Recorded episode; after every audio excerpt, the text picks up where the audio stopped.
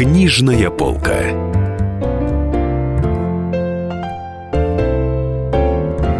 В мае день рождения отмечает Людмила Петрушевская, которая к 79 годам снискала славу прозаика, поэта, драматурга, сценариста, художника и певицы.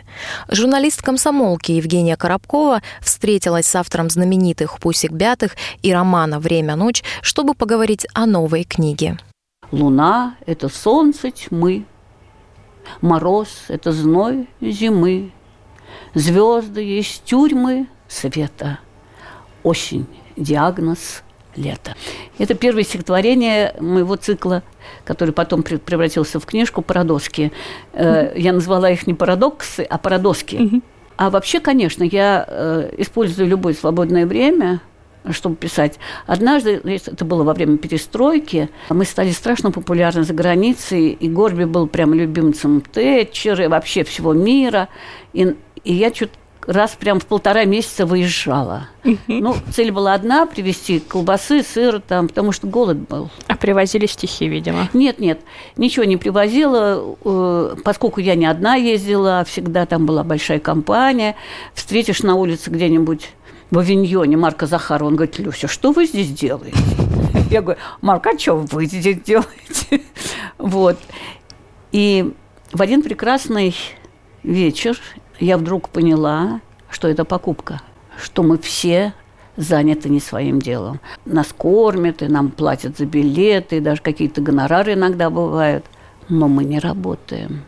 И вот, собственно говоря, после этого у меня началась э, ну, как бы сказать, это совесть пошла. Я начала работать очень много. Э, я пишу свои тексты, на которые люди отвечают. А сейчас я объявила всеобщий литературный труд. Э, то есть я историю в две с половиной строчки поместила и сказала, пожалуйста, пишите три-четыре строчки. Какие посыпались сюжеты. Человек покинул свою семью, ушел, женился – там у него сын был, он всех бросил. Родил дочь. Через некоторое время эта дочь забеременела от его сына.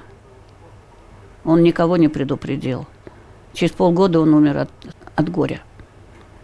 Потому что девочка категорически не хотела делать аборт. То есть Я это правдивые, правдивые Абсолютно истории? реальные жизненные истории, которые не снились просто никому. Мальчик э, пишет, звонит маме и говорит, мам, тут ко мне на работу приехала скорая, меня куда-то везут. Она говорит, куда тебя везут? Думала, что он скажет, какую больницу. А он сказал, да в морг. И захохотал. И действительно, он не доехал до больницы.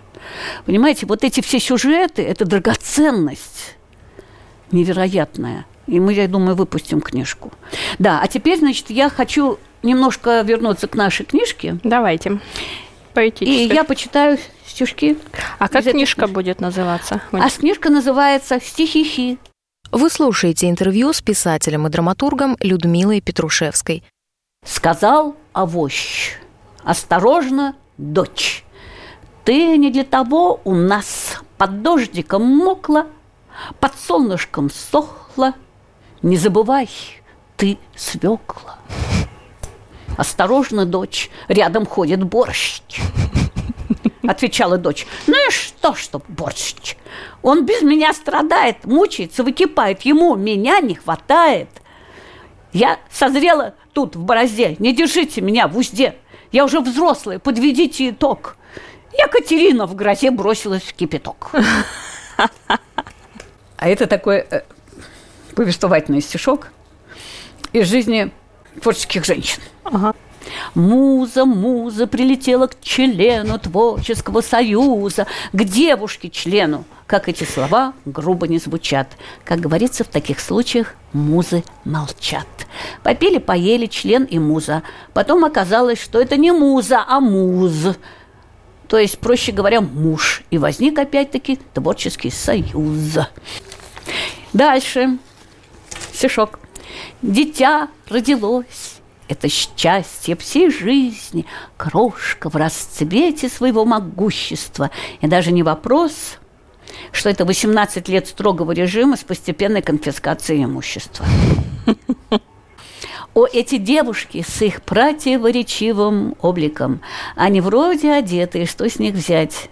Но они одеты, как военная база за колючей проволокой. Входа нет, зато все видать.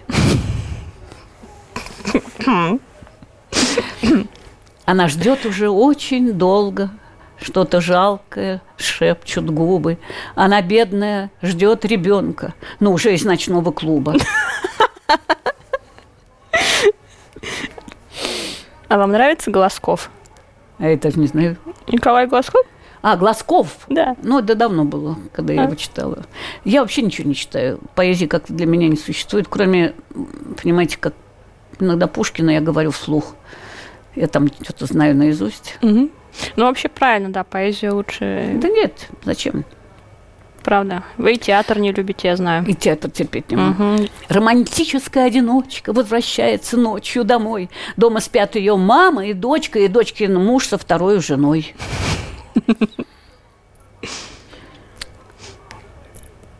Те, кто кашляет, кашляет громко до победного результата. Но чтобы он был не одинок, они кашлять идут в театр. Это правда. Зовущий рот, туман в глазах и дрожь невольная в руках. Все это очень сексуально, но это в старости нормально. Жестоко. Умные девочки любят богатых, добрых и простодушных, однако те уже давно женаты на каких-то древних старушках. Не всегда. Ай, боже мой, я же говорю о богатых, добрых и простодушных, а не о тех. Что думает кот, это не вопрос. Он все свои обиды помнит. Вы большие, а я до вас не дорос, потому что меня мало и не тем кормят. Статистика – это дело то еще. Иногда такое выдаст, что просто капут. Одинокие женщины живут дольше. Женатые мужчины дольше живут. Вот так. Кстати, а почему так? Это ведь Это действительно... статистика. Мгм. А вот это, ну как бы, оно частично детское состояние, частично... Мы с утра кота искали. Папа срочно улетал. Со вчера собрал он сумку, чтобы утром застегнуть. Застегнув ее, уехал на такси в аэропорт. Мы опять кота искали, перерыли весь чулан. Вдруг наш папа возвратился, быстро сумку расстегнул, выбросил кота из сумки и обратно улетел.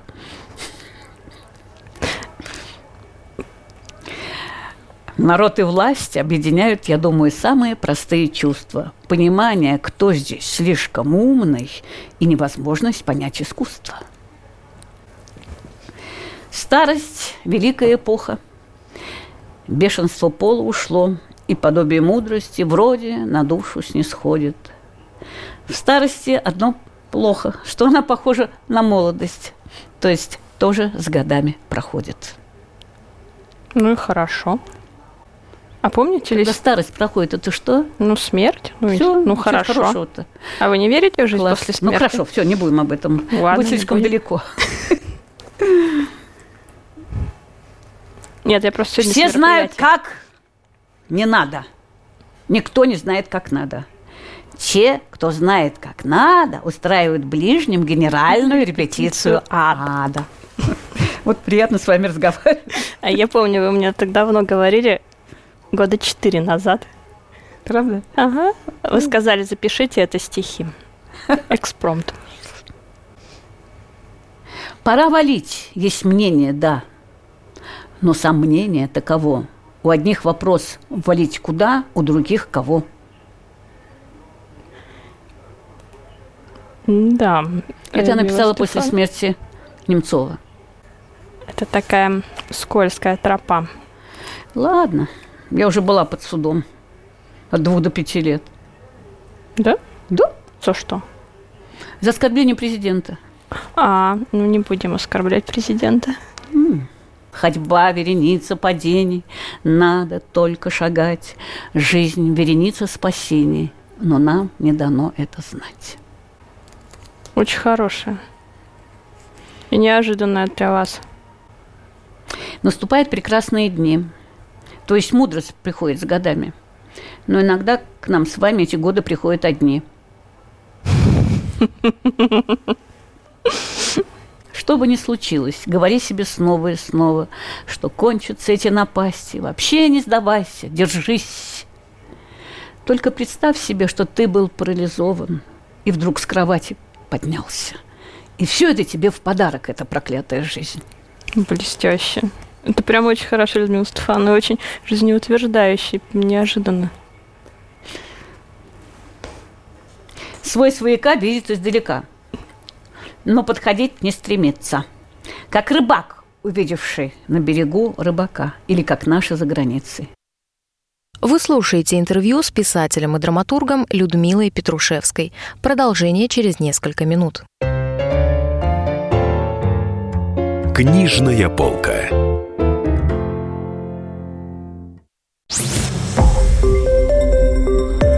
Радио Комсомольская правда". Более сотни городов вещания и многомиллионная аудитория. Находка 107 и 2 FM. Эм. Тюмень 99 и 6 FM.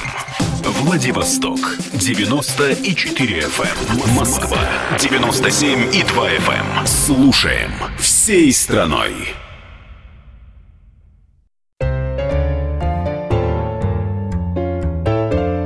Книжная полка.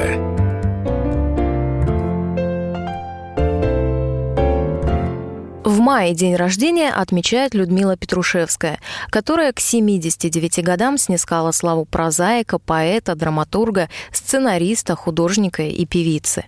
Журналист комсомолки Евгения Коробкова встретилась с автором знаменитых «Пусик Бятых» и романа «Время-ночь», чтобы поговорить о новой книге. Я была девушка с гитарой. Меня таскали из компании в компанию. И понимаете, как сначала все выпили, закусили, а потом все садятся и слушают, как я пою час, два.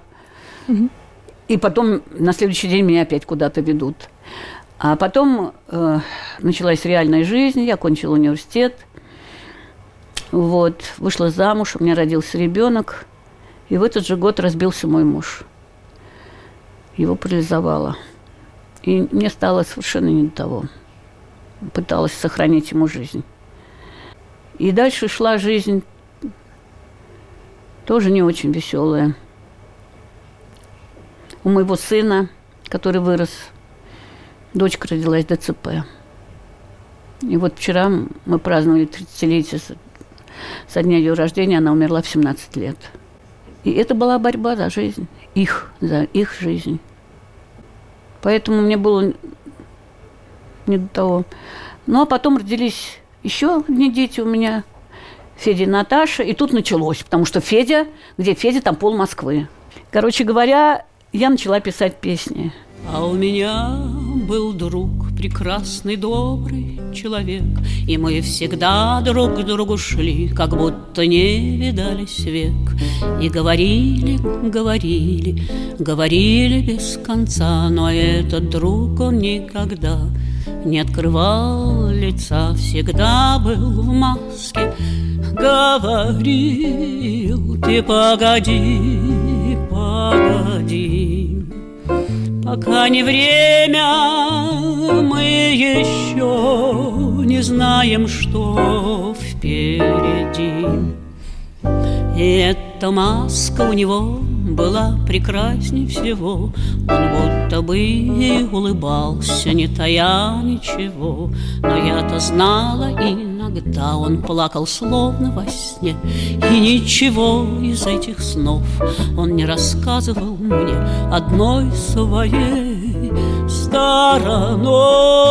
Он был как дождь и снег но в то же время для других он был добрее всех. И я не знала никогда, какой своей стороной Он будет говорить со мною и молчать со мною. Но вот однажды он сказал, а в это время шел дождь, И он сказал, напрасно ты все время ждешь и ждешь, не привыкай, не привыкай, не привыкай к дождю. Посмотри на меня, я ничего не жду. Вы слушаете интервью с писателем и драматургом Людмилой Петрушевской. Это слова были э, не, «ты ко мне не привыкай». Это слова сакральные. Э, я два раза слышала их в своей жизни от одной своей приятельницы, которой сказал ее любимый человек, ты ко мне не привыкай.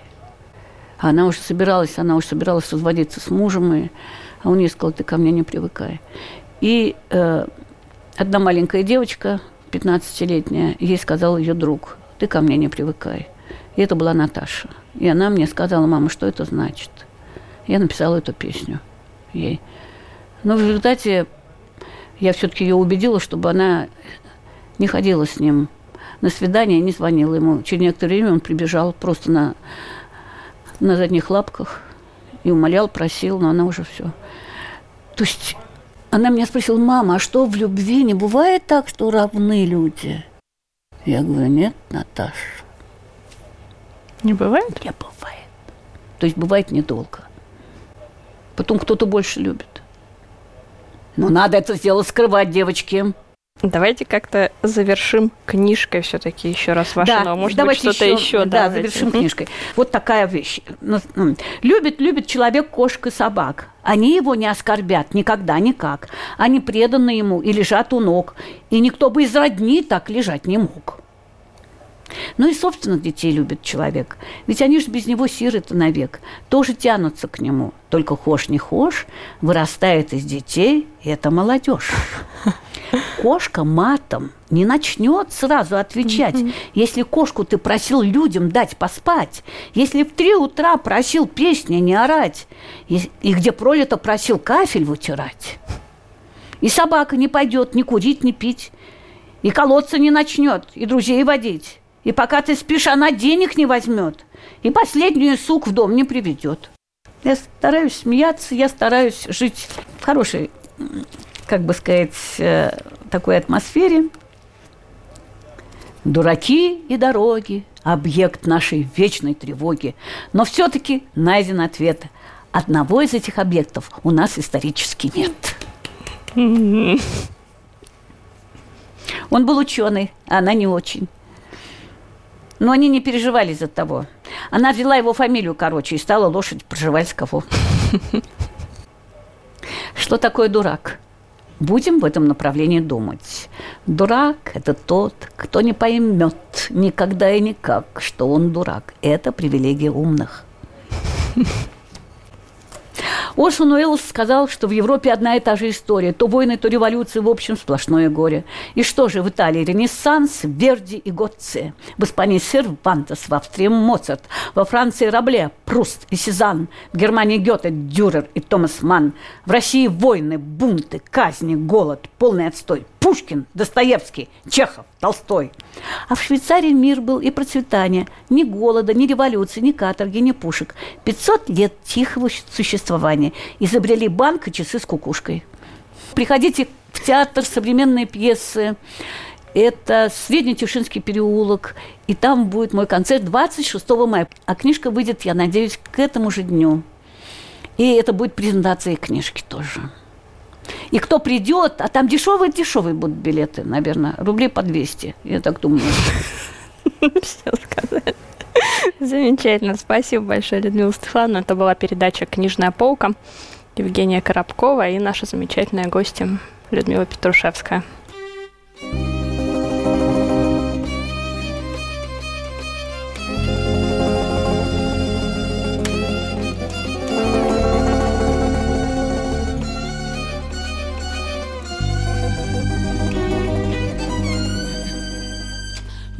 Bei mir. Bist du schön, bei mir hast du Heil, bei mir bist du teurer von Geld. Bei mir bist du schön, bei mir hast du Heil, bei mir bist du schönst auf der Welt.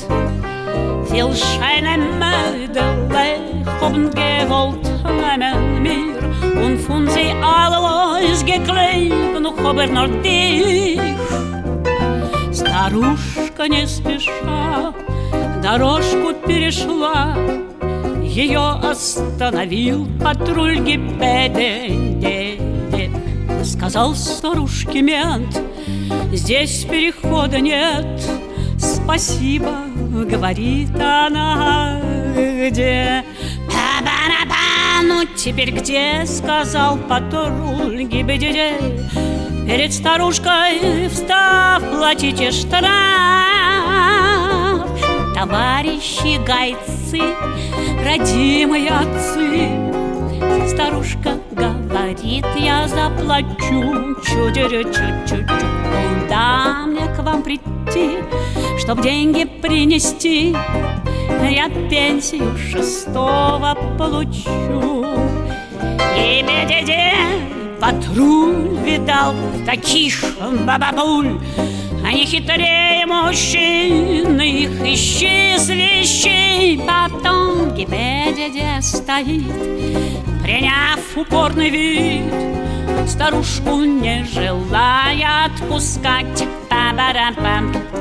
Бабуль пора понять, что некуда линять Придется бабка денежки отдать.